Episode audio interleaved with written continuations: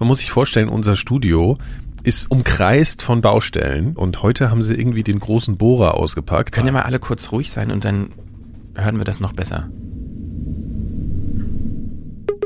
Ja, und ich mag auch die Nähe zum Zuhause. Mhm. Also das Schreiben hat, ist ja auch ein Stück weit was Privates. Man eröffnet ja viel von sich. Ich schreibe ja auch unheimlich intime Sachen, gerade wenn es dann um den ganzen Sex geht und mhm. so. Und ich mag, dass das, das bei mir ist und in meiner Wohnung und in meinem Zuhause. Kann man nicht einfach best of all worlds sozusagen mal machen. Ja, ne? Kann man nicht respektieren, dass diese Leute auch schon. seit Jahren mhm. an Audio arbeiten, sich auch ihre, ihre Gründe haben, weshalb sie machen Sachen so tun und das nicht einfach nur Dogmen sind. Man mhm. muss einfach die, die, Hörer mitnehmen und einführen und erklären, was gerade irgendwie vonstatten geht und nochmal Zusammenhänge herstellen und so.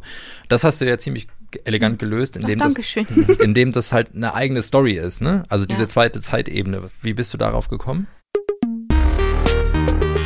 Frequenz Episode 43. Herzlich willkommen dazu. Heute mit Nikolaus Seemack, der mir gegenüber sitzt. Hallo ja, Nikolaus. Schönen guten Tag. Und Hendrik Evert. Danke, hallo. Links von mir und ich bin Christian Konradi. Weiß ich auch nicht, dass ich dabei sein darf, mal wieder. Mal wieder, ja. Also heute, heute darfst du. Ähm, und vielleicht auch an Marie, die wir, die ihr immer äh, ja. vergesst, wenn ihr alleine aufnimmt. Ja, das stimmt. Es hat, äh, vielleicht klappt es demnächst mal wieder. Ja. Sollten wir auf jeden Fall dran denken. Ähm, heute, ich weiß nicht, ob man es hören kann. Wir sind im Flugzeug, aber eigentlich ist es, also man muss sich vorstellen, unser Studio ist um, umrund, äh, wie sagt man, umkreist von Baustellen. Also mhm. ist optimal Berlin, für ein Audio. Berlin wird neu gebaut. Genau, Kreuzberg wird neu aufgebaut und heute haben sie irgendwie den großen Bohrer ausgepackt. Auf jeden Fall hört sich's hier an als. Ich habe tatsächlich ja. wirklich gedacht, als es losging mit diesem Geräusch, das dass ja. über uns gerade ein Flugzeug mhm. fliegt. Ja. Und es ist, es, aber es fliegt halt dann die ganze Zeit. Es hat, oder es hat ich habe auch so eine Assoziation hier, so Boot, das Boot. Wir sind unter, unter Wasser und über uns ja. kreuzt gerade der Zerstörer. Wir können ja mal alle kurz ruhig sein und dann hören wir das noch besser. Hört ihr das? Das wird doch immer laut. Ja, ja ich habe auch ein bisschen Angst. Wasserbomben. Oh Gott. Ja. Wir Gut. müssen schnell machen. Ja, also wir wollen heute reden über die Subscribe-Konferenz ja. und über Hörspiel und fiktionale Podcast-Serien. Das also erwartet euch in dieser Folge. Subscribe-Konferenz, Themen rund um Podcast und Hörspiel im Podcast. Werbung Depressionen, Ängste, Zwänge, Panikattacken. Mehr als 30 Prozent der Menschen haben im Laufe ihres Lebens eine behandlungsbedürftige psychische Erkrankung. Und neben Medikamenten sind Psychotherapien dabei die hilfreichste Behandlungsmöglichkeit. Seit Sigmund Freuds ersten Versuchen mit der Psychoanalyse auf der Couch haben sich eine Vielzahl von Therapieformen entwickelt und für viele dieser Therapieformen ist die Wirksamkeit auch wissenschaftlich belegt. Und trotzdem geht es nicht allen Betroffenen nach Gesprächen mit einem Therapeuten besser. Die Apothekenumschau geht in ihrem aktuellen Titelthema der Frage nach, wie Psychotherapien wirken, wie sich Veränderungen auch biologisch messen lassen und was Patienten selbst für ihren Behandlungserfolg tun können. Die neue Apothekenumschau. Jetzt in eurer Apotheke. So, Christian, du warst doch in Köln auf hm. der Subscribe. Hendrik und ich waren da ja auch schon mal vor Äonen. Gefühlt, ne? Ja. Und das also, ist viel größer jetzt geworden. Ja. Ne? Da war es noch sehr klein, als wir da waren. Ja, ja. Genau, also vielleicht erstmal so kurz für die Leute, die das nicht wissen. Ähm, also die Subscribe ist ja entstanden als Podcast-Konferenz, hat sehr klein angefangen vor, ich weiß gar nicht wie vielen Jahren. Das lief mehr oder weniger immer so parallel zur Republika vor Jahren so als sehr kleiner, nerdiger Workshop von Podcaster, die das eher aus so einer technischen Perspektive gesehen haben und eben so Software und meistens auch Open Source Lösungen entwickelt haben, die es Leuten, die Podcasts aufnehmen und publizieren wollen, leichter machen sollten. Und daraus ist das so ein bisschen entstanden. Und äh, hieß damals, glaube ich, noch Podlove. Äh, Podcaster Workshop. Podcaster Workshop, genau. Ja.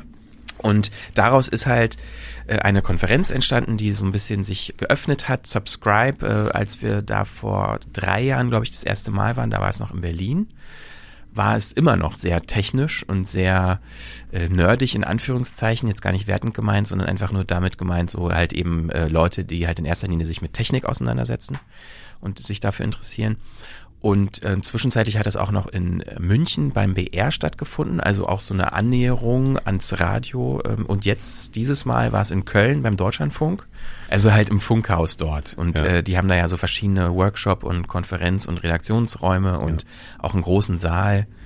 Und ähm, da fand das halt statt mit Workshops und äh, Vorträgen und halt immer so zwischendrin natürlich so konnte man sich so unterhalten beim Essen, beim Kaffee trinken, beim Bier trinken. Also es ja. war so eine Mischung für drei Tage. Ich war allerdings nur einen Tag da am, äh, am Samstag. Und du hast dich viel unterhalten und viel genetzwerkt. Ja, also ich fand, ich so im Nachhinein ist es tatsächlich wirklich schwierig zusammenzufassen, was da alles passiert ist. Also ich habe mir auch irgendwie Vorträge angeguckt, die am Freitag schon stattfanden und auch Vorträge und Workshops, die am Sonntag stattfanden. Ich war ja selber nur am Samstag vor Ort. Also was mir im Vergleich zu vor drei Jahren auf jeden Fall aufgefallen ist, ist, dass es A natürlich größer, es waren jetzt glaube ich 300 Leute da, ähm, so viel waren es noch nie. Und es ist schon auch diverser geworden. Man hat halt jetzt nicht mehr nur so Leute gehabt, die gefühlt, jeder steht da irgendwie so mit seinem Mikrofon und seinem Aufnahmegerät und zeigt hier, guck mal, ich habe das Aufnahmegerät, was hast du denn? Ah, ich habe so ein Mikrofon, aha, okay. Das hat mich immer so ein bisschen erinnert, äh, kurzer Exkurs, ich habe früher immer auf so Terroristikbörsen, da haben Leute ihre Tiere gezeigt und so kam es mir vor, wie auf, auf so auf der Subscribe früher, da haben die Leute so ihre, ihre Geräte gezeigt. ja. ja. ja. Und äh, das war jetzt überhaupt nicht mehr so, hatte ich den Eindruck. Ja. Also auch nicht in den, in den Workshops und in den ähm, in den Vorträgen. Klar gab es auch irgendwie technisch zentrierte, ähm, sehr in die Tiefe gehende, so, so Software-Vorträge, aber es gab auch irgendwie Panels zu Diversität in Podcasts. Ähm, es gab Vorträge, inwiefern sich Podcast und Radio äh, unterscheiden und vielleicht auch abgrenzen und ähm, ich habe ja einen Workshop gehalten zum Thema, wie man mit Musik und Sound in der Produktion umgehen kann. Und der war auch überraschend gut besucht. Das hat mich auch fast ein bisschen. Wie viele Leute waren denn da? Also, der, ich weiß es nicht. Ich habe nicht gezählt. nicht gezählt. Ich kann das auch irgendwie nicht einschätzen. Der Raum, vielleicht weiß ich nicht, 60 Leute, ah, vielleicht ah, 50, 60 Leute. Ich vielleicht auch ein bisschen mehr, ich weiß es nicht. Das hieß ja Workshop, ne? aber das war schon eigentlich mehr ein Vortrag dann. Ja, also ich meine, diese Slots sind maximal 45 Minuten, da kann man jetzt auch nicht mit so vielen Leuten einen wirklich Hands-on-Workshop machen. Mhm. Ich habe halt zwei Blöcke a 15 Minuten gemacht und dann gab es halt nochmal 15 Minuten danach äh, so Frage, Antwort und Austausch und da kam halt natürlich auch irgendwie sehr praktische Fragen dann, die ich versucht habe zu beantworten. Aber mich hat schon überrascht, dass da so das Interesse so groß ist und das ähm, signalisiert ja zumindest schon mal, dass da ähm, offenbar das Bedürfnis bei vielen Leuten, die Podcasts machen, da ist zumindest sich dafür zu interessieren, was noch jenseits von reinen Interview- und Talkformaten mhm. geht. Ich glaube, die Leute wollten nur dich sehen. Das glaube ich, glaub ich nicht. Das glaube ich nicht. Aber ja, also es war, äh, das war eine gute Erfahrung, der Workshop selber. Auch die Gespräche äh, auf den Gängen, so beim Essen und beim äh, Trinken und so, war, fand ich auch sehr entspannt und nett. Ähm, ich habe mich aber, muss ich auch sagen, das ist ja oft so bei so Konferenzen, man ist dann irgendwie mit Leuten, die man schon so ein bisschen kennt oder mit denen man vielleicht am ehesten was teilt, im Sinne von, ähm, dass Leute auf mich zukamen, die selber Podcasts in Anführungszeichen professionell betreiben, sprich, das ist so deren Arbeit. Mhm. Es kamen halt irgendwie so die Leute von Zeit Online auf mich zu, ähm, von der SZ, ähm, auch die Maria Lorenz, mit der hatte ich mich länger unterhalten, die von Pool Artists, die ja auch für die Zeit äh, viel produziert. Ähm, und jetzt also im weitesten Sinne Leute oder auch Leute aus dem Radio, die Podcasts machen. Ich habe irgendwie viel mit der Ann-Kathrin Büsker mich unterhalten, die der Tag moderiert, äh, den Podcast. Ja, zwischendurch nochmal, also nicht wundern, wir landen gerade, da werden die Triebwerke ein bisschen lauter. Äh, ja, ich, ich, hoffe, das, ich werde das ein bisschen ja. Filter rüberlegen. Ich hoffe, dass das geht. Ja, ja zeig mal, was du kannst. Ja, aber man muss es schon auch hören, weil sonst bringt das ganze Gelaber darüber nichts. sonst wird es wirklich ein bisschen komisch. Da muss jetzt die Balance finden. Ja, und insgesamt fand ich es aber so sehr ähm, Oh, es wird jetzt echt laut, ne? Ja, müssen wir jetzt durch. Also ich kriege jetzt auch langsam Angst, aber ich muss jetzt auch reden, damit ich die Angst sozusagen äh, wegrede. Insgesamt fand ich es einfach sehr entspannt im Sinne von, weil ich kann mich erinnern, als wir vor drei Jahren da waren, war es halt schon auch so, dass wir so ein bisschen beäugt wurden von der, von vielen aus dieser Podcast-Szene, die das halt eher so als Hobby äh, betrachtet, das Podcast machen, dass wir so ein bisschen so, also es war zumindest unsere Wahrnehmung, glaube ich, wir sind so die Bösen, ja, weil wir es jetzt irgendwie kommerziell machen und damit irgendwie Geld verdienen. Und ich hatte so ein bisschen den Eindruck, also da waren zum Beispiel auch ähm, Leute von Audible und von Spotify, dass so meine Wahrnehmung, mein Gefühl, die Blicke auf diese Person gerichtet, so ein bisschen jetzt darauf projiziert Die sind jetzt die Bösen. Die sind jetzt ja, so, so Geil. die Schön, großen, abgelöst. Die ja. großen Plattformen sind jetzt ja. so die Ja, wobei, also ich meine, man muss ja immer, das ist, ich glaube, man muss da auch ein bisschen versuchen, exakt zu sein, wenn ich mich darin einversetze, wenn jetzt Leute das hier hören, die damals auch uns kritisch betrachtet haben, muss man ja also irgendwie korrekt. Oh, Es ist leise. Hey, es ist leise. Die Filter funktionieren hey, gut. Sehr gut. Ne? nee, jetzt ist tatsächlich ähm, ähm, Ja, also es ging da bei uns ja um diese zwei Punkte Werbung und Plattformisierung. Also das waren ja so ein bisschen zwei Tabus, die wir, glaube ich, so ein bisschen gebrochen haben äh, damals. Und ich finde es interessant, dass es schon immer noch Thema ist. Ne? Also ähm, ist ja auch immer so die Frage, ob das geschmacklich, also diese Werbefrage diskutiert wird oder tatsächlich mit so einer ganz wirklich sehr moralischen Haltung. Ich finde, das sind dann immer so, so ein Spannungsfeld. Ne? Und ich habe schon gemerkt, dass es immer noch ähm, diskutiert wird. Ich muss auch ganz ehrlich sagen, also ich habe, ähm, so sehr ich irgendwie auch Sympathie für prinzipiell äh, also ähm, so, so, so, so eine Community habe, die sich für äh, irgendwie auch idealistische Werte und freies Netz und alles ne, einsetzt und, und freie Tools und alles Mögliche. Ne? Das finde ich alles total super. Und gleichzeitig ist es halt, finde ich es halt irgendwie total schlimm nach wie vor, dass, dass ist man da immer so eine leichte, also so eine, so, so eine Lagerbildung immer noch manchmal ein bisschen spürt. Also zumindest was von außen so. Ich habe halt die Streams geguckt, ich kann nicht davon sprechen von der Atmosphäre vor Ort und ich glaube, das ist auch alles ein bisschen entspannter geworden. Alle gucken da vielleicht auch ein bisschen ironisch drauf manchmal oder so ein bisschen distanzierter und nicht mehr so aufgewühlt.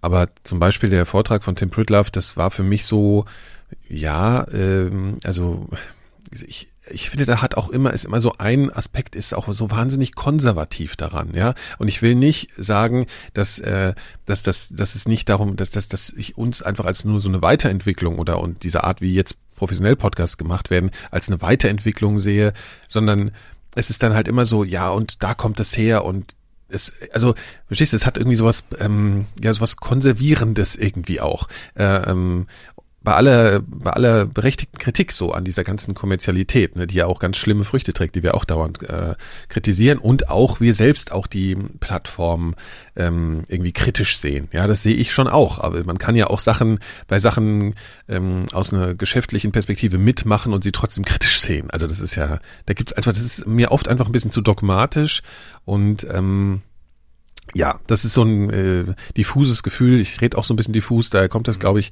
ähm, was was ich schon immer noch so gespürt habe. So und äh, aber vielleicht ist das auch wirklich eigentlich ganz gut, ja, dass es dann auch so ein bisschen so radikale Positionen gibt, die das Ganze irgendwie nicht einfach nur diese ganze kommerzielle kapitalistische Entwicklung von ihrem Lieblingsmedium, wo sie seit Anfang an dabei sind, einfach so hinnehmen. Das ist wahrscheinlich auch wirklich was Gutes. Und ich will das nur noch einmal betonen, damit ich auch fertig auch wenn wir das hier als Job machen und als Firma und alles, ähm, ich finde trotzdem, dass man, dass wir irgendwie differenziert mit, also einen differenzierten Blick darauf haben und dass, dass wir nicht, also ich kam mir damals auch schon ungerechtfertigt ähm, heftig kritisiert vor, weil ich glaube ich, wenn man es gerade sich anguckt, was heute jetzt noch so passiert, wir nicht die waren, die mit dem Dollarzeichen auf der Fahne vor so so vorangeritten sind. Das ist einfach nicht unsere Position, ja. Und das, aber ich finde, das wird jetzt auch langsam so ein bisschen klar. Ja. Habe ich so einen Eindruck.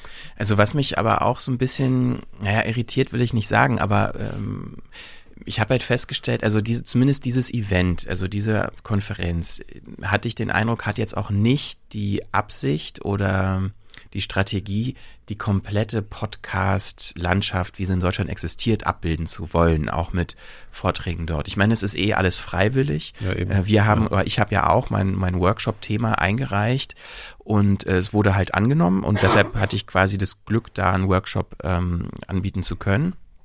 Und ähm, trotzdem, obwohl ich da einen Workshop gehalten habe, also keiner kriegt da Geld für, äh, wenn man da einen Vortrag hält oder einen Workshop hält, ähm, man muss trotzdem auch noch sogar das Ticket bezahlen. Es ist halt eben ein Community-Event von ja. der Community für die Community. Und deshalb zieht es jetzt natürlich auch nicht so unbedingt, würde ich jetzt mal unterstellen, so diejenigen an, die das halt als rein, also die Podcast als reines Marketing und ja, ähm, Business-Tool sehen. Ja. Also zum Beispiel hatte ich zumindest nicht den Eindruck, dass da Leute waren, die zu dieser neuen Podcast-Welle dazugehören im Sinne von so diese Instagrammer, YouTuber, ja. Influencer. Äh, Influencer, Leute, die ja, jetzt halt auch Podcasts stimmt, machen. Ja. Also diese Welt hat da überhaupt nicht stattgefunden auf mhm. der Konferenz. Mhm.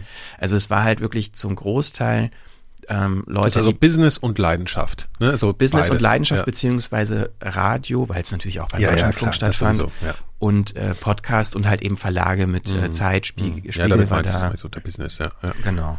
Und das äh, ist schon irgendwie äh, so diese, eigentlich diese Dreiteilung. Also man hat irgendwie Hobby-Podcaster, man hat professionelle, ähm, also Verlage oder auch so Leute oder Firmen wie wir, die auf die Podcast professionell als Arbeit sozusagen definiert, äh, produzieren und man hat Radio. So, mhm. diese drei. Kategorien habe ich da eigentlich so. Das Krasse an sowas ist halt, ich finde das, was immer irgendwie schmerzhaft so ein bisschen ist, ne? Also, man ist ja daran gewöhnt eigentlich, dass in allen Medien so die, die im Prinzip nur strategisch kommerziell agieren, also strategisch Richtung kommerziellem Erfolg agieren, dass das oft auch die erfolgreichsten sind im Sinne von Reichweite, Kohle und so, ne? Und man hat sich irgendwie damit abgefunden, okay, das der eigene Medienkanon, den man so für sich strickt oder so, das ist halt so was, was ein bisschen, was nicht der totale Mainstream irgendwie ist, ja, so, also nicht der totale, Mann, ja, so. Und ähm, ich glaube, das, was, was, was ähm, wir vielleicht für die damals waren oder für diese Community waren, war so ein, so, so das erste Mal zu spüren, okay, jetzt gibt es eine Entwicklung in so eine Richtung, wobei ich uns da wirklich überhaupt nicht sehe, aber ich erlebe das jetzt halt, dieses Gefühl, ne? Also durch diese, durch dieses Hinzukommen, also durch diesen komischen Hype, irgendwie durch diesen Boom, durch dieses Hinzukommen von tausenden von Leuten, die überhaupt keinen Bezug vorher zu dem Medium hatten, überhaupt keinen, sondern die nur über den über irgendwie dieses Medienphänomen, diese Berichterstattung über Podcasts und dass das auf einmal irgendwie was Tolles ist, das auf einmal aufgreifen und das als einen Ausspielkanal für ihre Influencer-Themen oder so zu verwenden. Und da kriege ich genauso einen Hals. Ne? Also ich merke, dass ich da total emotional werde und so.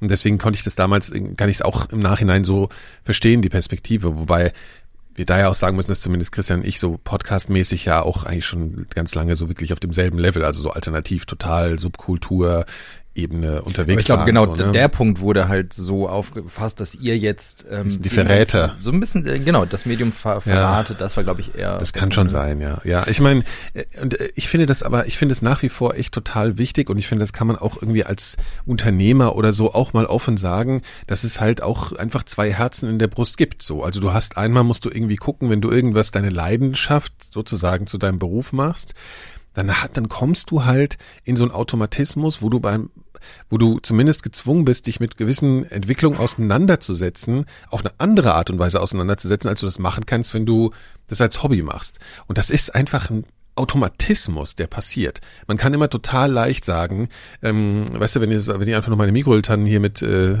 Flatter ist old, ich rede schon wie ein, wie ein Opa, aber so machen würde, weißt du, dann, dann, dann könnte ich immer ganz locker sagen, oh, das direkt, das würde ich alles nie machen, so diese ganze ne, Kommerzialisierung.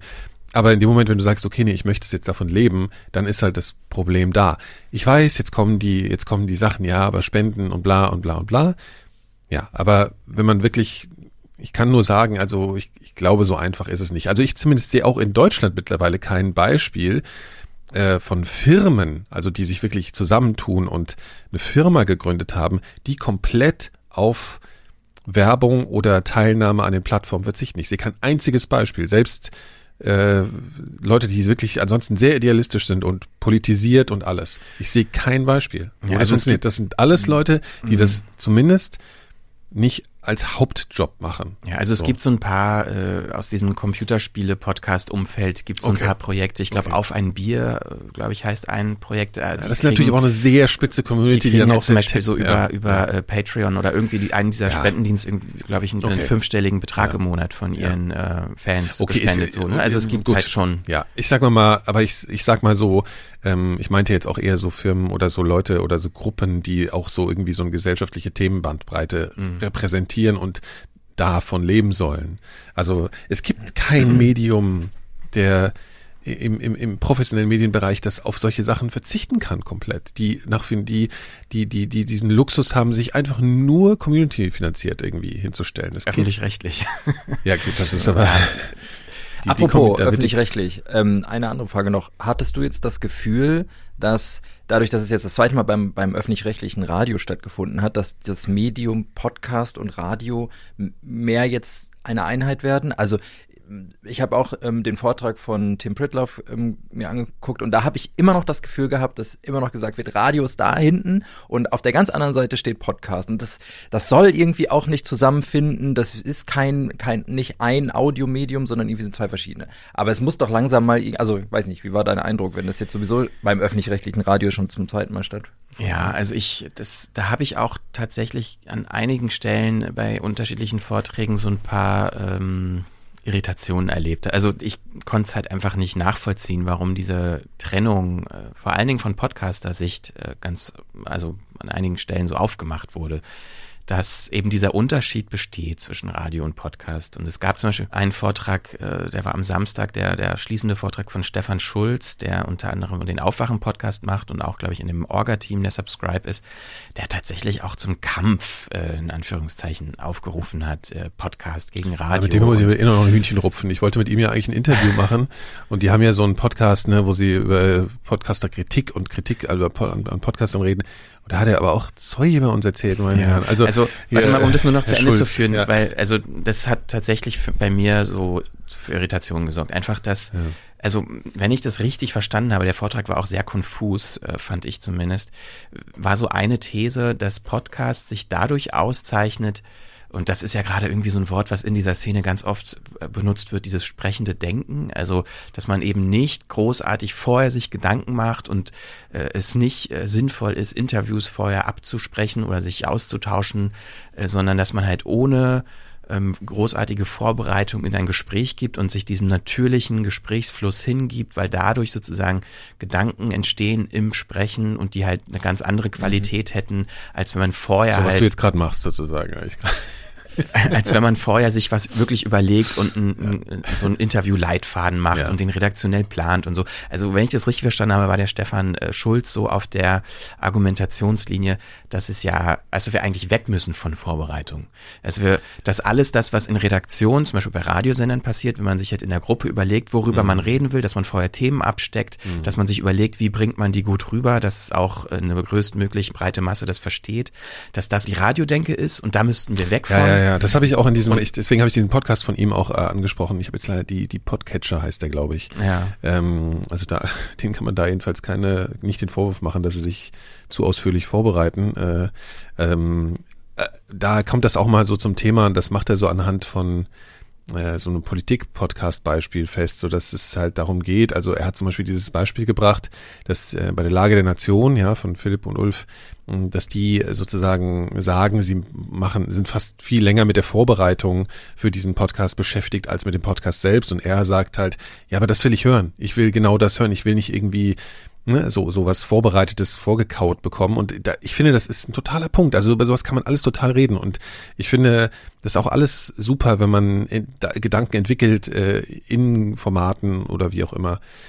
Was Einzige, was mir so auf die Nerven geht, ist, dass es immer mit so komischen Kraftausdruck, Dogmatismus, Nummern vonstatten gehen soll und schnelle Aburteilung, ja, und schnelle Aburteilung von anderen, ohne sich wirklich, also nachweislich, das kann ich in diesem ähm, Format, was ich jetzt äh, von, von, von Stefan zum Beispiel auch wirklich hören, bei aller Sympathie für diese, für, auch für, für, für Kritik und für, für, für ein offenes Visier und alles. Aber Vorbereitung sollte zumindest daraus bestehen, dass man weiß, wovon man spricht. Und das ist an ein paar Stellen halt echt zu spüren, dass das nicht stimmt. Und das ist halt vor allen Dingen auch, wenn Podcaster über Radio sprechen so. Also ich glaube, das ist eher ein psychologisches Phänomen, dass da sowas ist, so Distinktionsmerkmal, das Radio als Elfenbeinturm endlich mal hier Rebellion und jetzt müssen wir uns so eine gewisse Arroganz zulegen, damit wir gegen dieses große Monstrum irgendwie und deren Blasiertheit, die sicherlich da ist, irgendwie anzukommen. So, weißt du, das ist, das kann ich irgendwie verstehen. Aber ich meine, wenn man irgendwie hinsetzt und sagt, okay, jetzt mache ich mal reflektiert, mache ich einen Vortrag, jetzt, jetzt äh, betrachte ich, jetzt mache ich mal eine echte Analyse und so, dann kann man doch wirklich mal diese Emotionen mal ein bisschen zurückhalten und einfach mal sagen, ey, kann man nicht einfach best of all worlds mhm. sozusagen mal machen. Ja, ne? Kann man nicht respektieren, dass diese Leute auch schon. seit Jahren mhm. an Audio arbeiten, sich auch ihre, ihre Gründe haben, weshalb sie machen, Sachen so tun und das nicht einfach nur Dogmen sind. Ja? ja, vor allen Dingen ist da ja das Argument ganz oft gewesen, also das hat er auch wirklich so gesagt, dass Radio macht den Inhalt nicht für die Hörer, sondern für den ähm, Intendanten oder den, den, den quasi den Chef. Und der Podcaster oder die Podcasterin, die macht halt den Inhalt direkt für den Hörer. Und das unterscheidet sozusagen schon äh, grundsätzlich so die Herangehensweise. Mhm. Also ich finde halt, also A geht das halt auch wirklich, das, das diskreditiert die Arbeit von so vielen ja. Journalisten, ja. wenn man sowas sagt. Aber davon abgesehen, ich finde so, so eine künstliche Trennung in einer Definition vorzunehmen, finde ich irgendwie so Also warum? Also, war, also ich verstehe die Intention ja, ich find, dahinter. Nee, das, das, das, deswegen habe ich das gerade äh, psychologisches Phänomen gesagt, Entschuldigung. Ja. Aber das ist, es hat halt auch was Pubertäres. Und das ist genau das Problem, was ich halt höre ja. in diesen, also, weißt du, also es geht immer, das finde ich immer so schade, dass das halt immer diese, diesen, diese Konnotation kriegen muss. So dieses, das ist halt auch naiv. In dem Moment ist die ganze Kritik im Arsch, wenn du das einfach nicht mehr annehmen kannst. Also ich finde, man kann nehmen. schon mal einen Vortrag halten, wo man eine steile These vertritt. Ja, so, ne? das, das, ist, ist ja so Debattenkult, bla ja. und so.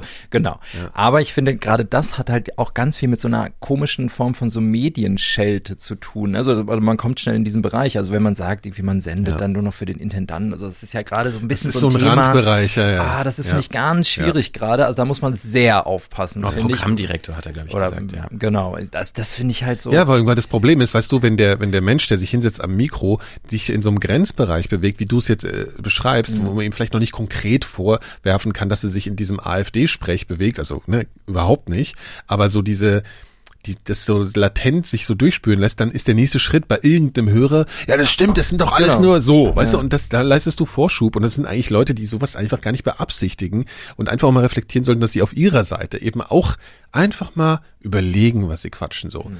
Sie kann ja, weißt du, von wegen hier denkend, sprechend oder sprechen, sprechen ich weiß gar nicht andersrum. Ja, ja, Aber ich will das jetzt gar nicht so groß ja. machen. Ne? Also es war halt ein Vortrag äh, am Ende, also der letzte Fre äh, Vortrag am Samstag. Äh, die, das spiegelt jetzt überhaupt nicht die Debatte, die ich erlebt habe in den ja, Aber interessanterweise scheint es ja trotzdem noch diese Trennung dann nee, einfach zu geben. Ne? Ja, außerdem haben wir jetzt einfach einen Aspekt rausgenommen. Also ich will, es geht jetzt nicht um die Subscribe und die Community. Ähm, wir sind ja, haben uns ja gerade im Gespräch dahin entwickelt. Aber das fand ich nur mal einen wichtigen Punkt und deswegen, weil du gerade Stefan Schulz gesagt hast, ähm, Vielleicht äh, hört er das ja jetzt hier auch. Das spielt er vielleicht wieder ausschnittsweise vor in den Podcatchern. Ähm, ja, ich finde das aber gut, also dass, äh, dass, dass Bewegung drin ist und dass man sich auseinandersetzt. Das finde ich prinzipiell eigentlich gut. Das sollte nur vielleicht dann auch ähm, aktiv sein. Einen Satz sage ich noch gern, weil ich glaube, das, was wir erfahren hatten damals 2016, als wir auf der Subscribe waren, war sowas, eine Gesprächs-, also man war nicht im Gespräch. Man hat so eine Grenze, man hat so ein, man hat so ein, was gespürt, wo man sagt, okay, wir sind irgendwie getrennt. Und ich glaube, das hat sich irgendwie verändert. Ich glaube, dass schon die Leute, die aus den verschiedenen Bereichen schon angefangen haben, miteinander zu sprechen. Das zeigt ja, dass auf dieser Subscribe jetzt so viel verschiedene Richtungen zusammenkamen und dann auch gesprochen haben. Und das finde ich eigentlich gut. Also wo man sagt, da gibt es nicht nur noch das radikale alternative Lager und die Profis, sondern das sind jetzt irgendwie so alle, ja, die jeden jetzt Fall. alle zusammen. Und das ist halt, also da auch nochmal Hut ab für die Organisation, weil das ist sicherlich nicht einfach. Also gerade, mhm. weil die Leute, die das organisieren, sind ja alles Leute, die halt so aus diesem ähm, Hobbybereich ähm, kommen und die das halt alles auch ja. ehrenamtlich machen. Also niemand verdient da irgendwie groß äh, Geld mit und ähm, auch irgendwie so im, im Zusammen in der Zusammenarbeit, in der Vorbereitung sich entscheiden, wo gehen wir hin? Also mit wem machen wir diese Konferenz zusammen? Jetzt zum mhm. DLF zu gehen, die Entscheidung. Oder auch äh, zu überlegen, wenn jetzt Vorträge kommen oder Angebote kommen für Talks, für Workshops, äh, wie gehen wir vor, das irgendwie auszuwählen? Was für eine Mischung kriegen wir dahin? Wie können wir für Diversität sorgen? Wie viel Raum wollen wir diesem kommerziellen Bereichen geben? Wie viel Raum wollen wir der, der ursprünglichen Community geben?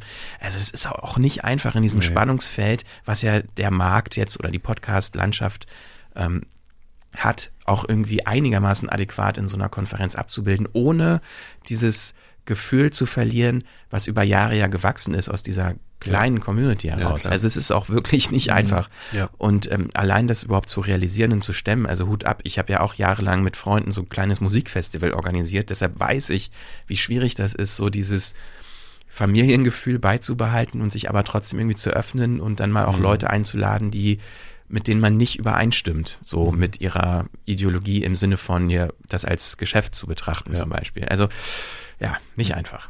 Soweit dazu. Ja, schön. Schöner Bericht.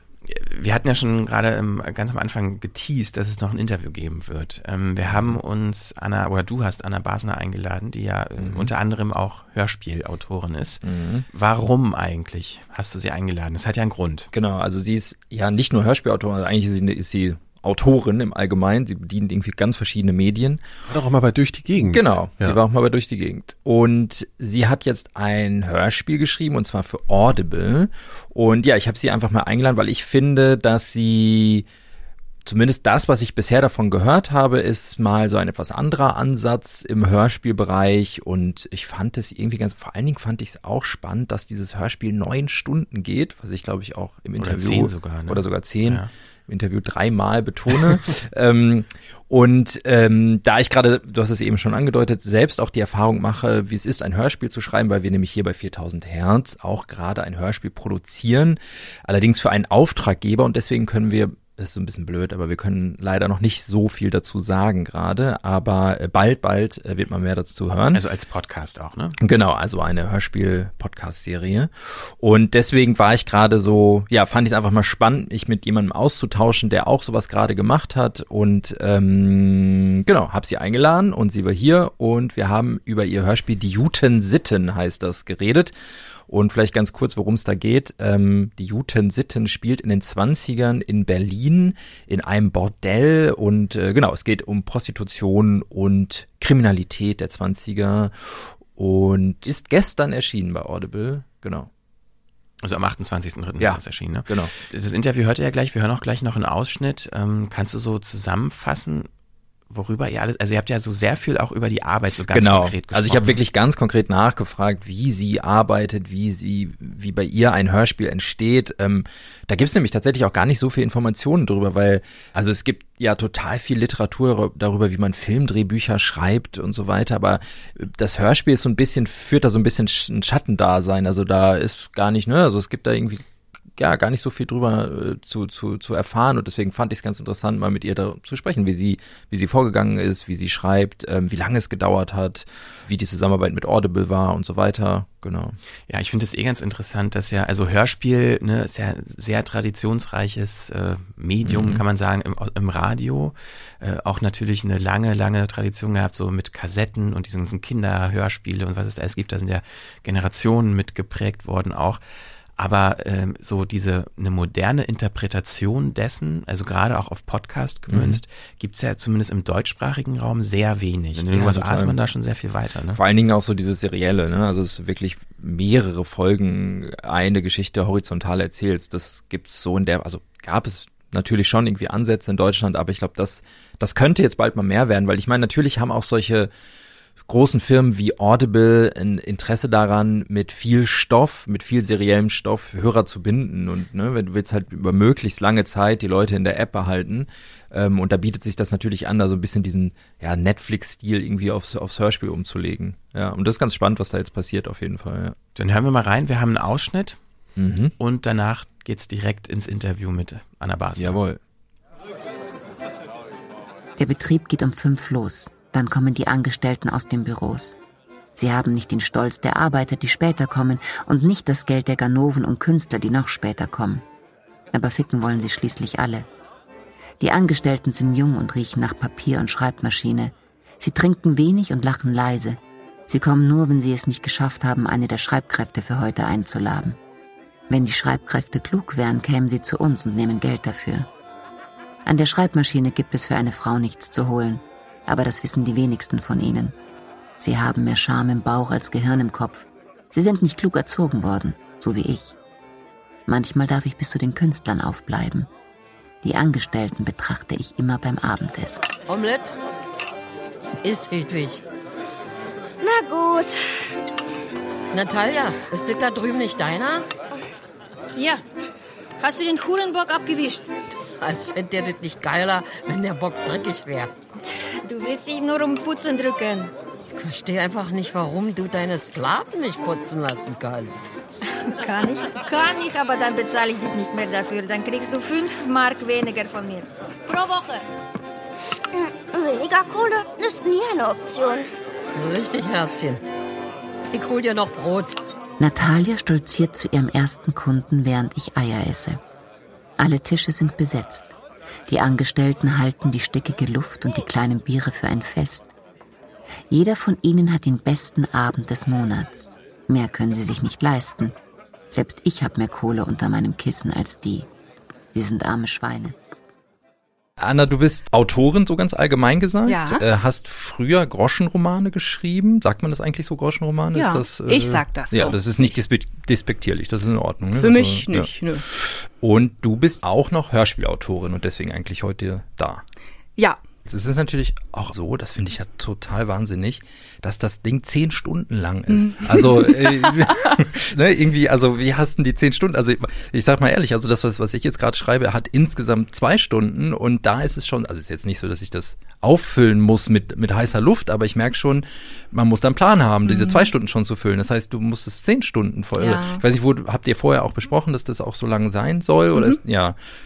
Ja, es war, es war klar, es soll wieder eine Serie werden und dann gibt es schon so ein bisschen Produktionsbedingungen bei Audible. Bitte mindestens acht Stunden, das hätten wir gerne. Und da, ja, da muss ich dann auch planen. Und jetzt bei den Juten Sitten ist es natürlich, wir haben zwei Handlungsebenen, einmal Gefängnis, äh, Kalifornien 1954.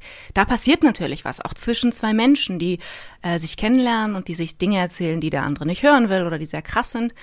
Und das ist ja eine Geschichte in sich. Und dann habe ich auf der 1927-Ebene auch noch fünf Hauptfiguren, die auch alle eigene Geschichten haben. Und wenn man das einmal so ein bisschen hat, weiß jede Figur will was und jede Figur hat aber auch äh, Hindernisse, die sie davon abhalten, das zu bekommen, dann war das am Ende gar nicht mehr so schwer mit den zehn Stunden. Äh, also ich hatte auch eher so, ich wusste, so, ja, mach mal so 400, gut 400 Seiten. Das, äh, weil ich rechne mir das ja auch nicht in Stunden aus. Ich kann ja nur mit Seiten arbeiten. Ja, warte mal 400, äh, weil ich rechne immer eine Seite eine Minute, ne? Ist das auch so gerechnet? Nee.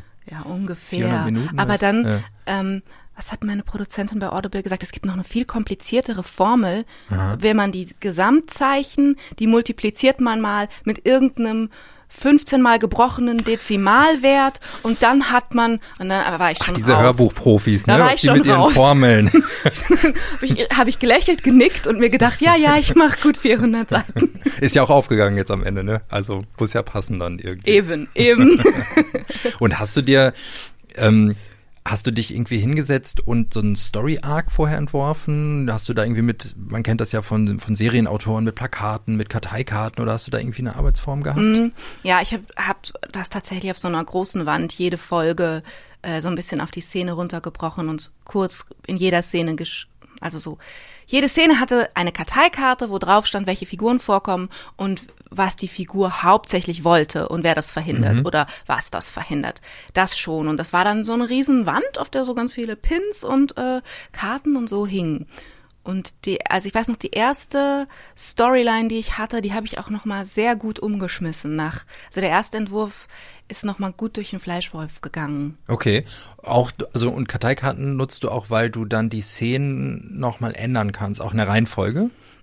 Ja, so ein bisschen, um, und um auch zu gucken, wenn man irgendwie in Folge 8 ist, Szene 4 und man merkt, ah, okay, hier passiert was, was vorher einen Bezug hat. Und wenn ich nicht auf dem Kopf weiß, wann, dann muss ich nicht 300 Seiten lesen, sondern ich gehe halt zu diesem Storyboard und sage, okay, ich brauche die Figur, wo kommt die überall vor? Jede Figur hat dann auch so eine eigene Farbe. Ah ja. Dann wusste ich, okay, hier geht es jetzt um Hedy. Hedy ist die Schauspielerin, die im Gefängnis sitzt und äh, die hat halt immer irgendwie so ein Pink gehabt.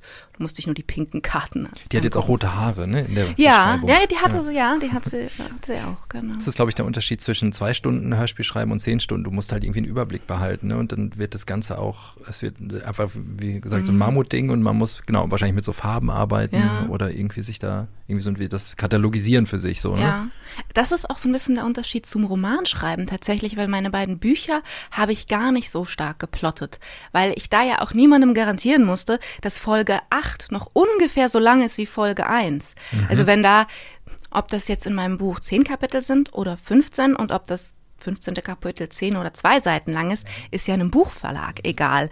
Aber wenn man etwas gleich so in, in immer regelmäßigen Portionen servieren möchte, dann muss, das musste ich dann schon ein bisschen besser planen. Dass ja. man diese Formatierung hat, ne? Die man auch einhalten muss. Ja, bisschen und das, ne? also oft habe ich auch mit, mit so kleinen Cliffhangern gearbeitet und dass die dann bitte auch am Ende einer Folge sitzen und nicht mittendrin.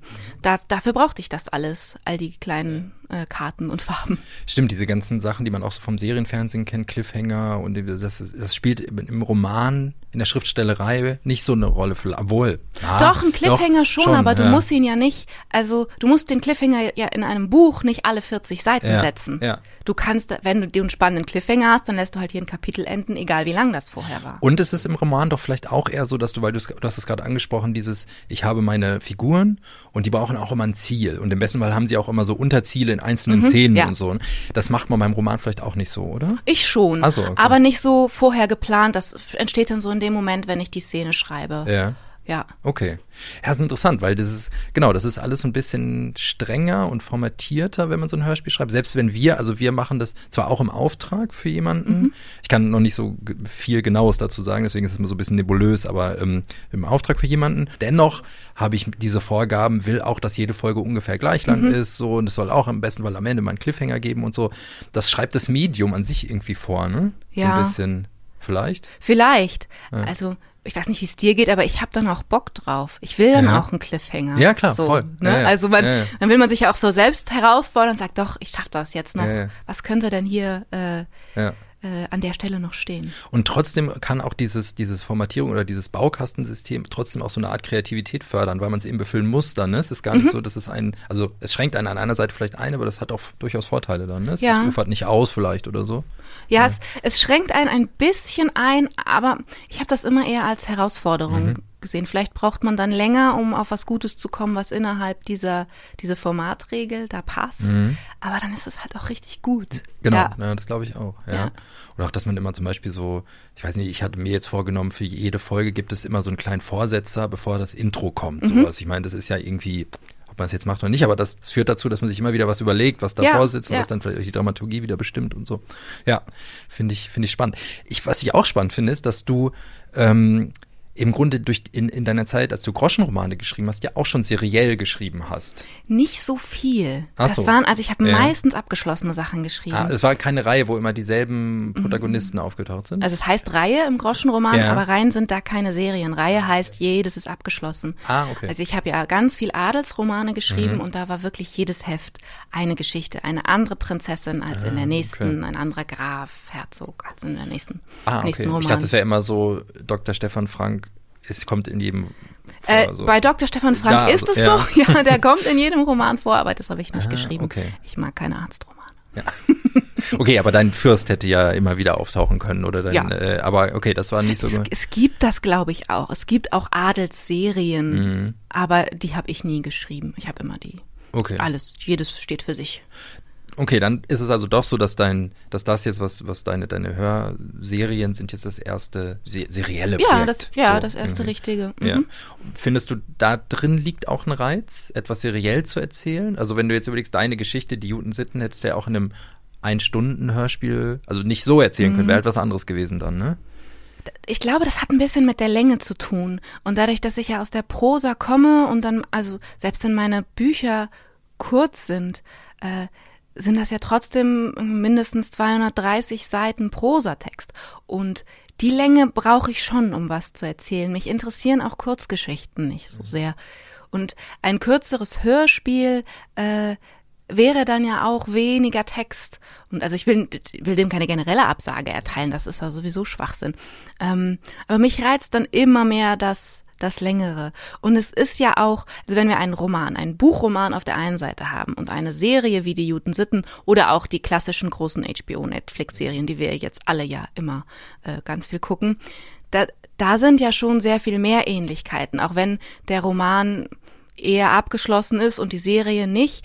Also in der Erzählstruktur und in der Länge und in der Zeit, die man hat für einzelne Figuren, finde ich da schon mehr Parallelen, also mehr, dass es eint, als dass es trennt. Zu diesen Serien, meinst du? Ja, also wenn ja. wir Serien und Bücher ja. auf der einen mhm. Seite haben. Mhm. Auch wenn keins meiner, also weder die Oma noch Schund und Sühne, das mhm. sind ja keine Serien, das sind in sich abgeschlossene Romane. Aber die haben in sich ja Ähnlichkeiten mit einer Serienstaffel. Ja, so. Weil sie so, ja, man sagt ja immer episch, ne? Genau, so, genau, das ist halt das was, Wort. Ja. Genau, man macht was Großes auf und erzählt mhm, einfach viele ja. Facetten. Und, ja, das ist ja sowieso ein Riesenreiz, glaube ich, ne? Also sowohl aus unserer Sicht das zu machen, das zu schreiben, wirklich so tief einzutauchen, auch irgendwie Charaktere wirklich so mhm. zu entwickeln. Und für Hörer offensichtlich, wie man ja irgendwie jetzt so merkt auch. Also ja. äh, ich glaube, und äh, wahrscheinlich ist deswegen Audible auch daran interessiert, dass es einfach lang ist, ne, weil man einfach die Hörer auch binden kann ne, mhm. und die lange eintauchen wollen. Und ich meine, wir merken das hier bei 4000 Hertz auch bei anderen Sachen, dass wir Nachrichten bekommen, wenn Dinge zu kurz ja, sind. Ja, und ich meine auch, ich will mich nicht zu weit aus dem Fenster lehnen, aber wenn Audible sagt, wir wollen acht Stunden, sagen sie das nicht, weil alle Redakteure diese Zahl acht so schön finden, sondern weil die feststellen, die Leute haben da Bock drauf und die hören gerne so lange Sachen. Das mhm. sieht man ja an, an Zahlen, also da hat man ja Zugriff drauf und es ja. ist ja alles ersichtlich für ja. die. Genau. Das ist, es wird gerne gehört ja. und so. Eingetaucht auch, mhm. glaube ich, einfach. Mhm. Ne? Und, ja, ja, das, das stimmt. Also, wenn du Lust hast, dann lass uns doch mal so ein bisschen aus dem Nähkästchen plaudern, was mich total interessiert. Und interessanterweise habe ich mitbekommen, es interessiert einfach viele, weil wir auch solche Fragen bekommen, wie man so arbeitet, wenn du da mal erzählen willst. aber ja, dabei ist es doch so langweilig. Man macht halt das den, denkt man immer. Man macht doch den Computer an und dann sitzt man davor in, äh, also ich dann meistens in so Leggings und irgendeiner so Schlabberjacke. Ja, klar. Genau. Das hat man sich verdient, wenn man zu Hause Richtig, arbeitet. mit ja. ungewaschenen Haaren. Ja. Es gibt doch so, es gibt so Business-Ratgeber, ne? Dinge, mhm. die man tun soll, wenn man im Homeoffice ist. Und in denen steht fast allen, man soll sich ordentlich anziehen, mhm. aus Respekt vor der Arbeit. Und dann denke ich, was? Nein, ja. ich war mal fest angestellt als Lektorin und ich habe doch, ich habe doch nicht gekündigt. Ja um was anderes anzuziehen als Leggings. Äh, nee, stimmt. Ich habe auch mal lange zu Hause gearbeitet und die erste Woche habe ich noch geduscht morgens und dann irgendwann gibt man das auch auf. Ne? Anfänger. Ne? Ja, ich dachte, also mich auch gewundert. ähm, genau, aber genau, also du setzt dich hin, also, also dein Arbeitsplatz beim Schreiben einer Hörspielserie ist, gehe ich mal davon aus, derselbe wie beim Schreiben eines Romans. Oder ja. wechselst du auch? Schreibst du auch im Nein. Café oder solche Geschichten? Nein, Nein. habe ich eine Zeit lang probiert, immer ganz viel gewechselt. Ich habe auch äh, Coworking Spaces probiert, hat alles nicht funktioniert für mich. Ich brauche so sehr privat meinen Schreibtisch, mhm. an dem dann auch mein Kram liegt, den ich dann auch abends liegen lassen kann und so. Und äh, ja, und ich mag auch die Nähe zum Zuhause. Mhm. Also das Schreiben hat, ist ja auch ein Stück weit was Privates. Man eröffnet ja viel von sich. Ähm, also ich schreibe ja auch unheimlich intime Sachen, gerade wenn es dann um den ganzen Sex geht und mhm. so. Und ich mag, dass das, das bei mir ist und in meiner Wohnung und in meinem Zuhause. Das fühlt sich gut an. Und du machst so eine, also du setzt dich morgens zur selben Uhrzeit hin und machst dann so Thomas Mann mäßig und ziehst es voll durch und keiner darf anrufen oder machst ähm, Nee, ich mache morgens, also so wenn ich aufstehe, eher so, so Yoga, Sport, mhm. Meditation, mhm. Frühstück und so ganz, ganz, ganz langsam ein bisschen. Mhm. Und dann so ein bisschen Büro, so ein bisschen die Mails mhm. und schreiben eher nachmittags. Ah. Also ich habe kein Mittagsloch ah, krass, okay. dann, sondern ich mache das sehr gerne nachmittags. Und ja, wenn es richtig, wenn richtig intensiv ist und viel geschafft werden muss, mache ich auch das Telefon aus für mhm. drei, vier Stunden und mhm. auch keine E-Mail-Notifications oder so. Ähm, aber manchmal vergesse ich das auch. Das ist interessant, weil ich schreibe nur morgens. Also wenn ich mich jetzt hinsetzen würde, ich könnte nichts mehr mhm. schreiben. Um irgendwie. wie viel Uhr? Ähm, eigentlich gern so früh wie möglich. Ich habe eine Zeit lang habe ich äh, um sechs morgens angefangen, Krass. weil äh, wie ein kleines Baby mhm. zu Hause und das war die Zeit, wo meine Frau und Baby halt gerade mhm. noch schliefen und da konnte ich mich und da habe ich gemerkt, das, das funktioniert irgendwie am besten. Das klappt jetzt nicht mehr, weil das Baby jetzt schon ab drei wach ist und dann sowieso wach ist, äh, hat sich jetzt erledigt. Ähm, aber das war eigentlich die beste Zeit, mhm. wenn ich es schaffe aufzustehen. Das Aufstehen ist natürlich furchtbar, aber dann ist super. Dann schaffe ich einfach ganz viel bis acht, neun. Wie, wie geil es ist, um halb neun, neun schon irgendwie drei Stunden gearbeitet ja, zu haben. Das ist das irgendwie ganz gut. Von der Grundidee verstehe ja, ich das, aber ja. so müde an den Schreibtisch. Und so. Oh. Ja, aber so Müdigkeit kann ja auch so ein bisschen einen in so einen Dämmerzustand, so einen kreativen Flow. Ja. ja. vielleicht. Ja, vielleicht. also vielleicht. ich verstehe, dass das in so in so Extremsituationen mit einem ganz kleinen Kind muss man natürlich da jede Stunde klauben, die man kriegen kann. ja. Und dann ähm, benutzt du, das interessiert mich auch, ähm, ich benutze jetzt zum Schreiben eine Drehbuchsoftware. Hast du auch sowas oder wie ich, du? Äh, ich habe eine Drehbuchsoftware, weil ich ein Drehbuch geschrieben habe, tatsächlich. Also ja. die, die Adaption meines, äh, äh, als die Oma den Huren noch Taubensuppe kochte Romans. Ah, Dafür okay. habe ich tatsächlich äh, eine Drehbuchsoftware. Ja. Aber nicht für die Belletristik oder Hörspiel. Okay. Wobei für Hörspiel ging es wahrscheinlich. Ja, geht, aber ich habe dann so gehangen an meinem Word und meiner Word-Formatierung. Okay, so ich muss noch mal sagen, zehn Stunden Wahnsinn. 400 Seiten hast du gesagt. Ähm, kannst du 450. ja. 455 Seiten natürlich. Ähm, und kannst du sagen, wie lange du dafür gebraucht hast?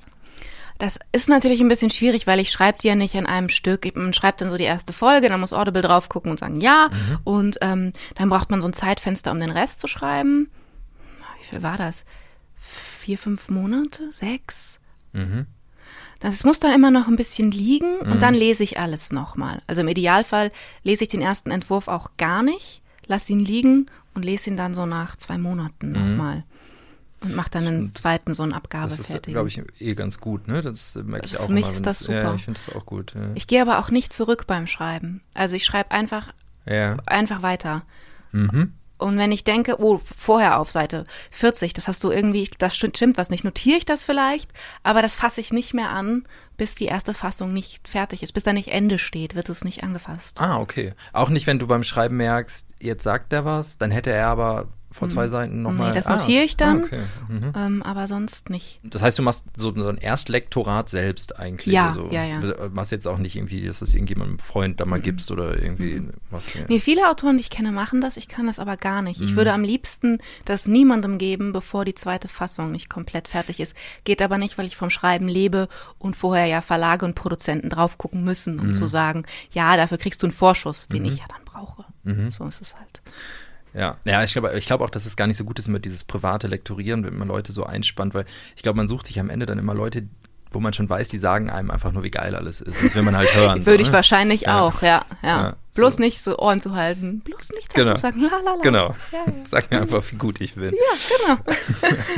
Ähm, ja, und äh, musstest du dann hinterher eigentlich noch kürzen oder sind Mhm. diese 450 Seiten, also das passte irgendwie so? Das passte. Wir Okay. mussten noch ein bisschen, an, an manchen Stellen war es ein bisschen zu hart, Mhm. so da, aber auch nicht viele. Zwei, drei Sätze mussten da noch mal raus.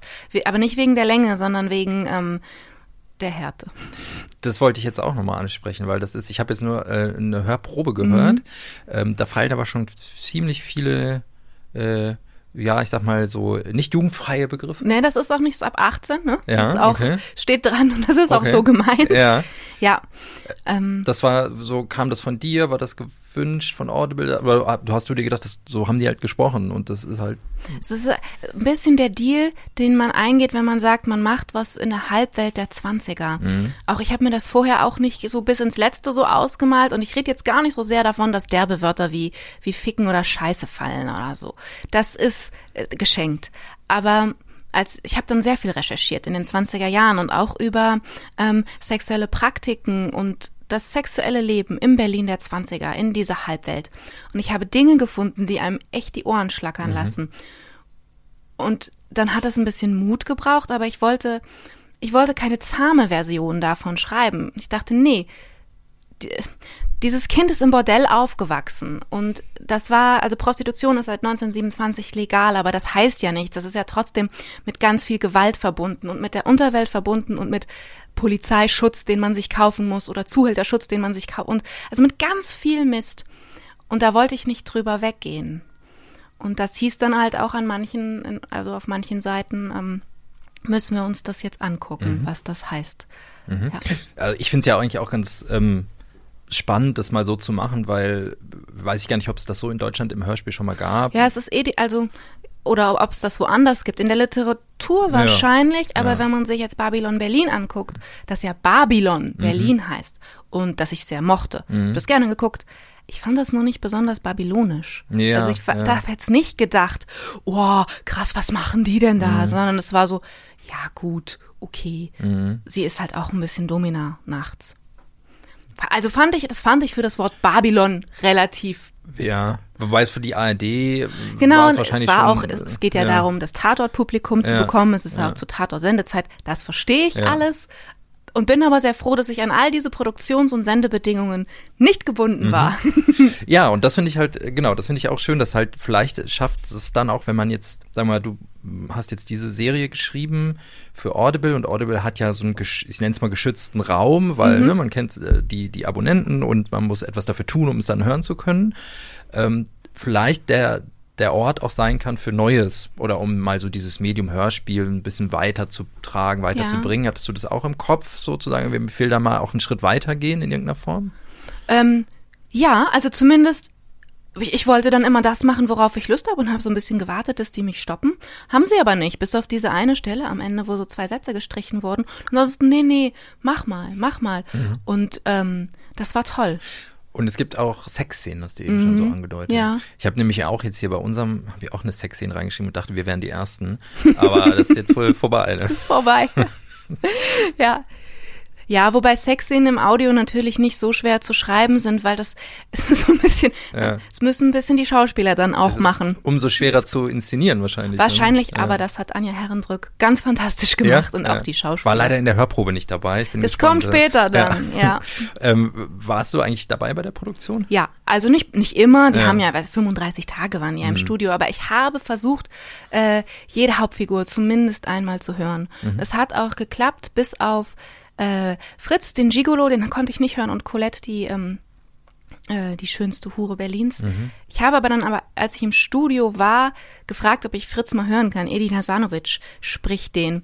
Und dann hat der Tontechniker, hat so ein bisschen, ja, ja, suche ich dir raus und suchte und suchte und suchte und drückte dann irgendwann auf Play und dann ging über die fetten Boxen halte einen Orgasmus durch dieses Studio. Und das erste, was ich von sowohl Fritz als auch Edin Hasanovic in diesem Hörspiel hörte, war dieser mega Höhepunkt.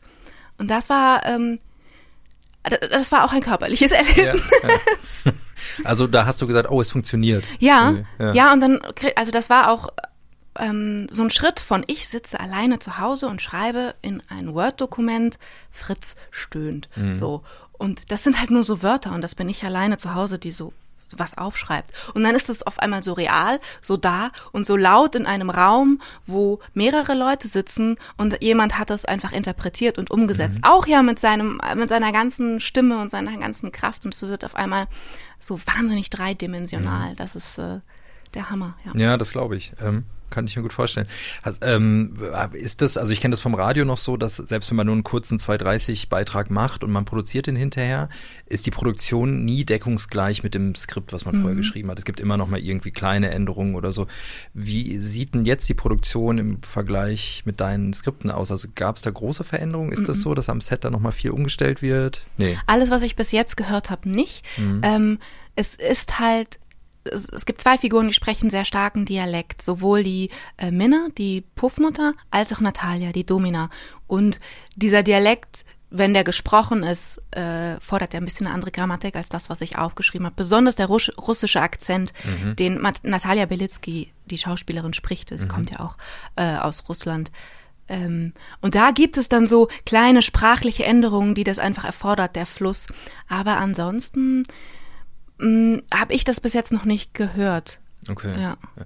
Hast du diese, diese sprachlichen Färbungen geschrieben? Mhm. Also ähm, so lautschriftmäßig? Nee, das nicht. Ich ja. habe nur festgelegt, die spricht Berliner, die Berlinert, ja. Puffmutter Berlinert, Domina Natalia hat einen russischen Akzent. Und hast du das jedes Mal in, äh, unter die, die Nur einmal, einmal, und dann okay. gibt es so eine, es okay. gibt so einen Figuren-Cheat, mhm. quasi Sheet, nicht Cheat, nicht wie ja. Sheet, Sheet, äh, wo dann draufsteht, äh, dass die so und so sprechen. Okay.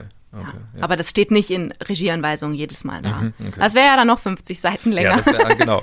Was ich total spannend finde oder total gut gelöst, ist diese Sache, und das ist ja immer so ein großes Thema bei Hörspielen, mit dem Erzähler, der Erzählerin. Mhm. So, also was ich jetzt gerade schreibe, das soll, und ich hoffe, dass das am Ende so aufgeht, komplett ohne Erzähler auskommen. Mhm.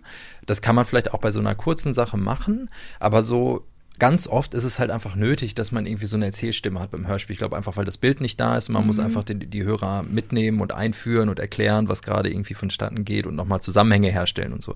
Das hast du ja ziemlich elegant mhm. gelöst, indem, Ach, das, indem das halt eine eigene Story ist. Ne? Also diese ja. zweite Zeitebene, was du eben meintest. Mhm. Also die Protagonistin äh, blickt in die Vergangenheit ne? und, genau. und erzählt davon. Ähm, wie bist du darauf gekommen?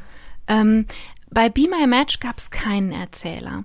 Und das wollte ich einfach ausprobieren damals und habe dann aber festgestellt, an manchen Stellen hätte es dem Text gut getan, weil alles über Geräusch, also wirklich alles über Geräusche und Dialog bei zehn Folgen, das wird dann manchmal etwas unelegant. Ähm, und bei mir war, also, also sobald ich die Idee zu dieser zweiten Zeitebene hatte, äh, hat sich das alles so, so eingefügt. Also das ist, ist ja auch nicht alles auf einmal gekommen. Ich habe gehört äh, vor als zwei, drei Jahren You Must Remember This, den Podcast aus den USA mhm. über die äh, Hollywood-Schauspielerinnen. Also gab es auch so eine, äh, so eine Miniserie über Hollywood-Schauspielerinnen, mhm. die alle sehr jung gestorben sind. Und davon waren viele in den 50er, 60er Jahren ähm, äh, sehr berühmt und mussten ganz oft äh, Sex gegen Gefälligkeiten eintauschen. Und ich hörte das, während ich für die Oma recherchierte. Und ich habe so viele, das war vor MeToo, ich habe aber so viel gruselige oder interessante, spannende Parallelen zur Prostitution gesehen, dass ich dachte, das ist eigentlich, es ist irgendwie fast das Gleiche. Nicht ganz, aber fast. Und dann auch diese Idee von Weiblichkeit und erotischem Kapital von Frauen und sowas. Ich fand das so, so nah, dass als es darum ging, wir machen was in den Zwanzigern und wie erzählen wir das? Und dachte ich, ja, was, was, wenn das ein Rückblick ist von einer Frau, die als Erwachsene auch sexuelle Gefälligkeiten tauschen muss, weil sonst wird sie nicht besetzt. Ähm, und da hat es dann auf einmal Klick gemacht und es alles hat sich zusammengefügt. Und so war die Figur da aus der Rahmenhandlung, die dann mhm. die Erzählerin ist in den 20er Jahren. Ja, ja das Teil. ist äh, wirklich sehr elegant, weil es ganz oft, finde ich, bei bei Hörspielen krankt es irgendwie am Erzähler so, mhm. weil das ist dann so artifiziell, mhm. der kommt so von, von irgendwo und fasst dann einfach nochmal für den Hörer das gerade Gehörte zusammen. So und das mhm. ähm, ist dann oft irgendwie schade so. Ähm, aber das, das, äh, ja, hat mir Ich muss da allerdings auch nochmal Jeanette Hein loben, die Schauspielerin, die das spricht. Mhm. Diese Frau ist einfach der Hammer. Die, es ist ein, ein Wahnsinn. Diese Stimme, ja. es ist ja, es ist so toll, dass ich fast nicht mal Worte dafür habe, wie großartig ich Jeanette Hein finde. Ja. Hast du da bei der Besetzung auch mitgeredet? Nein. Äh, nein. Nein, ja. ich hatte sie auch gar nicht auf dem Schirm, aber dann hat Audible sie vorgeschlagen. Ja. Und äh, sie spielt ja auch in Babylon Berlin mit. Eine viel zu kleine Rolle. Eine hm. viel zu kleine hm. Rolle. Ja, ähm, und äh, dann habe ich sie im Studio kennengelernt und ich bin hin und weg. Wirklich. Hast du vor Bilder, ich meine, ich, ich will, also wenn ich sage, was inspiriert dich irgendwie mhm. beim Schreiben von so Hörserien, dann glaube ich, bezieht man sich nie nur auf Hörspiele, mhm. sondern wahrscheinlich auch wirklich, wie du eben schon gesagt hast, auch Fernsehserien, Filme mhm. oder so. Hast du da irgendwie auch was, also Babylon Berlin hast du ja wahrscheinlich im Kopf gehabt, ja. so ganz klar. Das Kunstseidende Mädchen natürlich auch mhm. viel. Ähm, ja, und dann so Bilder von, von so Schauspielerinnen aus den 50er, 60er Jahren. So mhm. Marilyn Monroe, Grace Kelly, so groß, also die großen Diven und den Preis, den Diventum kostet und so. Ja, aber das sind jetzt oft gar, gar nicht unbedingt äh, literarische Vorbilder, sondern eher so historische Ideen oder Gefühle oder so Look and Feel von Sachen. Mhm. Ja. Und beim, beim Schreiben, und das ist beim Roman wahrscheinlich genauso wie beim, beim Hörspiel, hast du dann ein Bild von der Person im Kopf, von der Figur, wie sie aussieht? Ein bisschen, ja. Also ich äh, beschreibe die ja natürlich auch und sag was über, wie die Haare fallen oder äh, wie die Nase aussieht oder die Statur und so. Oder dass die Puffmutter einen Goldzahn hat. Sowas habe ich schon alles im Kopf. Aber dann oft auch wirklich eher so kleine Attribute wie hier ein Goldzahn, da eine Zigarre ähm, oder ein Zigarillo. Ich habe ich hab jetzt keine Fotos und ich suche auch nicht ganz konkrete Leute raus dazu. Kannst du mir denn noch irgendwie einen Tipp geben eigentlich? Weil ich möchte nochmal betonen, du hast zehn Stunden Hörspiel geschrieben, 450 Seiten. Also oder was würdest du jetzt? Du hast ja auch ein Buch darüber geschrieben, wie man Groschenromane schreibt. Ähm ja, die haben ja nur 100 Seiten. Stimmt, genau. Die, ja. die sind ja. ja. sehr kurz. Ja. ja. Aber was würdest du, wenn du jetzt ein Buch schreiben würdest über Hörspielserien, wie man die schreibt, was würdest du da reinschreiben? So als äh, großen, die großen drei Tipps? Nee, oder keine Ahnung, oder was? Mm. Ich glaube, man, ich würde immer über die Figuren rangehen. Und es ist so schwierig, weil ich eigentlich niemandem raten möchte, auf Teufel komm raus, acht Stunden zu schreiben mhm. oder zehn, ähm, sondern eigentlich immer das zu schreiben, was die Geschichte braucht und die Geschichte hergibt oder die, mhm. die Figur, was, was einem da irgendwie mehr liegt oder mehr am Herzen liegt.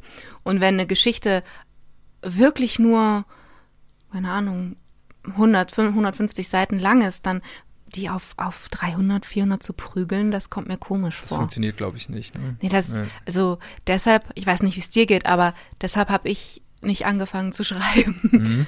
Das, äh, das macht man ja, weil's, weil's, weil man was erzählen will und bisschen diktiert das, was man erzählt, ja auch die Form. Es Ganz ist ja klar, zum Beispiel, ja. wenn ich so Ideen habe für Sachen, dann braucht es manchmal ein bisschen, um rauszufinden, was ist das eigentlich, was ich da habe. Ist das ein Theaterstück mhm. oder ist das ein Drehbuch oder ist das ein Hörspiel oder mhm. ist das ein Roman?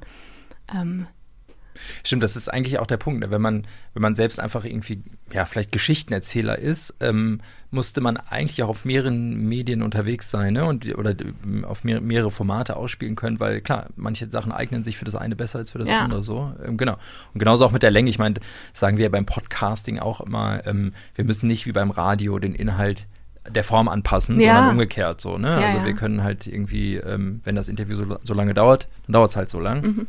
Ähm, wobei es auch da dann wieder Grenzen gibt. Also man muss jetzt kein Fünf-Stunden-Interview führen, so, nur weil man es kann. Wir hatten es ja am Anfang mit dieser Formatbegrenzung, die dir auch helfen kann. Irgendwie ja, so, ne? ja, ja. Genau. Äh, auf jeden Fall nochmal der Hinweis, wir haben eben schon mal drüber gesprochen, aber da war das Mikro noch aus. Äh, du warst ja schon mal bei uns zu Gast vor ja. zwei Jahren äh, bei dem Kollegen Christian Möller in dem Podcast Durch die Gegend.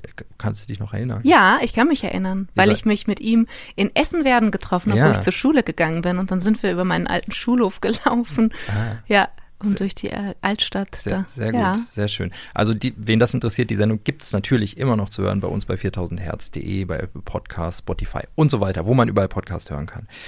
Ja, liebe Anna, vielen Dank. Das war sehr interessant. Äh, sehr gerne. Vielen, vielen Dank für die Einladung. Ja, ich bin sehr gespannt, das zu hören. Ähm, am 28. März erscheint die Jutensitten. die Jutensitten bei Audible. Vielen Dank. Dankeschön. Soweit also das Interview mit Anna Basner, äh, das du geführt hast, äh, Hendrik.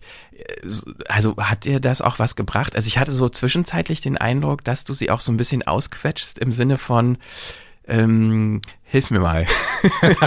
nee, auf keinen Fall. Nee, nee, also wir sind ja jetzt schon äh, irgendwie in einem, an einem Punkt anbelangt bei unserer Produktion, wo ich jetzt sagen wir mal für die Autorenschaft keine, keine Hilfe jetzt mehr brauche. Ähm, hätte ich vielleicht vor ein paar Monaten gebraucht. Ähm, nee, das nicht. Ich fand es einfach nur irgendwie interessant, weil ich konnte es jetzt halt abgleichen mit meiner Arbeit so. Ja. Und also ich frage mich eh, gibt es da überhaupt so einen klassischen Workflow, Nein. der sich etabliert hat? Nee, ne? Also es kam jetzt irgendwie auch so ein bisschen raus. Mhm. Ihr arbeitet irgendwie, keine Ahnung, du stehst irgendwie gerne früh auf und mhm. arbeitest am Morgen und sie irgendwie später und zu Hause. Spiele kann man nur morgens schreiben.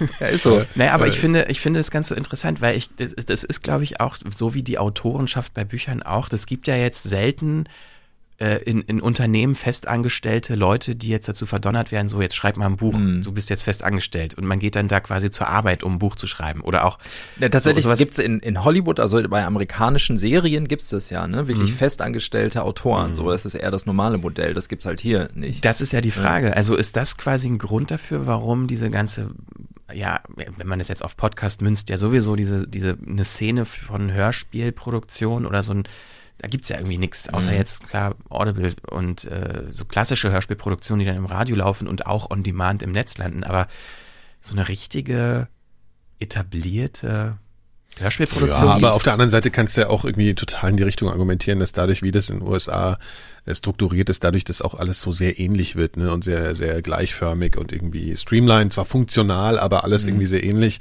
Und die hast du sozusagen im Audiobereich, was weiß ich, du hast Radio, hast irgendwie Autoren, die dann frei arbeiten oder so, es ist halt sehr viel diverser. Also ich glaube, das kann man irgendwie jetzt nicht sagen, dass äh, zum Beispiel, also gerade wenn wir jetzt mal wieder zurückkommen zum Thema hier Radio auch mit eindenken, da gibt's ja auch Autorenschaften und so. Also das ist ja alles nichts Neues. So, ne? Wir reden ja jetzt von so einer Art von einer Mischung, wie, wie man im Seriellen, auch so zum Beispiel im Fernsehbereich, äh, also diese Popkulturmedien, ne, die so nah beieinander sind, die fangen dann an, ähnlich zu arbeiten. so ne? Und das ist ja mhm. das, wo du dich jetzt gerade bewegst. Außerdem, abgesehen davon, hattest du ja auch ein bisschen Unterstützung äh, mitnehmen, jemandem, der auch seriell, also Serien ja, ja, genau. schreibt genau. sozusagen und ja. so, ne? Also das kann man ja auch schon nochmal.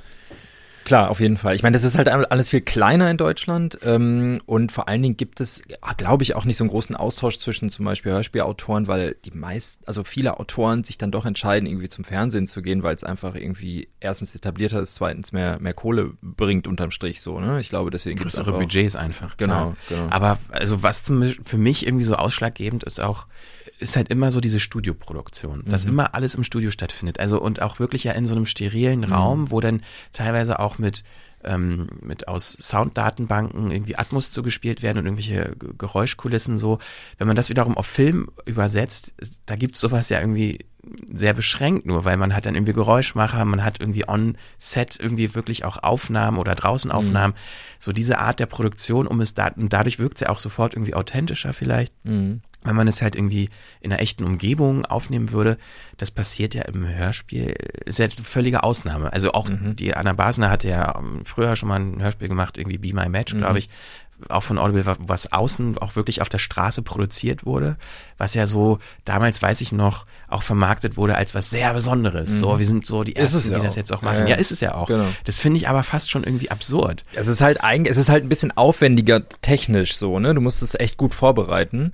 Im Studio hast du halt viel mehr Möglichkeiten, also es ist dann sauberer, du kannst dann hinterher sagen, in der Postproduktion machen wir dann halt sozusagen den direkt da drauf, ne? Und machen dann die Straßenatmo. Aber ich finde auch, man hört das. Also es aber ich meine, 30 Tage Produktion, die es mhm. jetzt, glaube ich, ähm, bei Newton Sitten war, hat ja mhm. Anna auch erzählt. Also es ist ja jetzt nicht nichts. Also es ist Nö. ja eine Menge Zeit. Nö. Aber klar, es ist aber trotzdem alles im Studio, weil es sicherer ist. Es hängt sich aber auch immer schnell so an so Begriffen auf wie Hörspiel, Feature, serielle Erzählung, Audio. Also das sind ja, das, das ist ja was in Bewegung, würde ich behaupten. Ne? Dadurch, dass in der äh, den Übertragungsmedien also Bewegung drin ist, wird, kommt da auch Bewegung rein. Also ich glaube, im, im, im Bereich Hörspiel ist da halt auch jetzt äh, Bewegung im Spiel. So, also ja, ich meine, das ist halt eine, das war ja so aufgetrennt auch immer ein bisschen Hörspiel. Das ist so eine ganz eigene ja. Disziplin, ja. ne? Und genauso wenn man eigene Redaktion. Ja, und wenn man Feature vergleicht, da sind ja auch erzählerische Inhalte drin und die hatten aber trotzdem irgendwie nichts miteinander zu tun, nicht so ganz nah jedenfalls. Und das war ja irgendwie schon eigentlich bescheuert. So, wenn man sich überlegt, ne, warum sind, warum ist denn da nicht aufeinander zugegangen? Warum haben die Leute nicht voneinander sich irgendwie inspirieren lassen? Mehr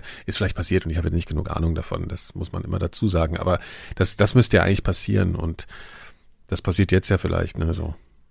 Ja, also vor allen Dingen, was Mehr. auch äh, interessant ist, dass das Hörspiel in Deutschland immer sehr so eher verkopft war, was auch dann seine totale Berechtigung hat und so. Also gerade das Radiohörspiel war immer eher so eine sehr akademische Disziplin und sehr, sehr künstlerisch und ähm, ich hoffe auch, dass es, dass es das weiterhin geben wird. Aber jetzt wird es tatsächlich so ein bisschen mm, ja, vielleicht geerdeter, ne, durch diese seriellen Produktionen, durch diese kommerziellen Anbieter, muss man natürlich auch also ich mhm. hoffe, dass es trotzdem noch so ein bisschen seinen Anspruch behält. Ähm, ich, ho ich hoffe natürlich, dass es am Ende irgendwann so viele Hörspielproduktionen geben wird, dass es so alles geben wird ja. irgendwie. Ne? Also ich, ich finde der, der, der Name, also was ist denn eigentlich, wisst ihr, also das ist so Hörspiel komisch, wie man gerade momentan im Audiobereich so mit so Namen und Bezeichnungen dauernd kämpft. Ja, das ist doch überall so. Ja, ja nee, immer, ne? es geht einem ja äh, allen äh, so. Also ich finde Hörspiel passt wieder irgendwie nicht zu dem, was was du machst gerade, ehrlich gesagt, so richtig. Ja, also, Serie. Wenn man gleich was damit genau verbindet und dann dann da kommt man auch wieder hin, Podcast, weißt du, dann wird das, wenn das rauskommt, wird das dann ein Podcast sein, mhm. so so, ne, und dann, also das ist so absurd, dass man da irgendwie von so einem, dass man, dass da so die Begrifflichkeiten alle noch so un ja, weil sie Unordnung nicht etabliert sind. sind, so, ne? Ja, da ist Klar. überhaupt noch nichts da irgendwie. Ich glaube, da müssen auch einfach mehr neue Formate her. Ich meine, wir hatten in der früheren Folge schon mal erwähnt, so ein, ähm, in England gibt's äh, so ein, die erste Podcast- Daily Soap, die so mhm. Reality-Soap-Charakter mhm. hat, ne? aber eben als Podcast. Also ich habe das angehört, ich fand es ganz schrecklich persönlich, aber so, ja. das ist ja trotzdem irgendwie so, ein, so ein, eine neue Formatkategorie, die ja. ja irgendwie halb geskriptet, halb improvisiertes Hörspiel, aber halt ja. Das ist doch total interessant. Also ich ja, finde das, ne, das ist ja, wirklich total interessant, so dass sowas passiert.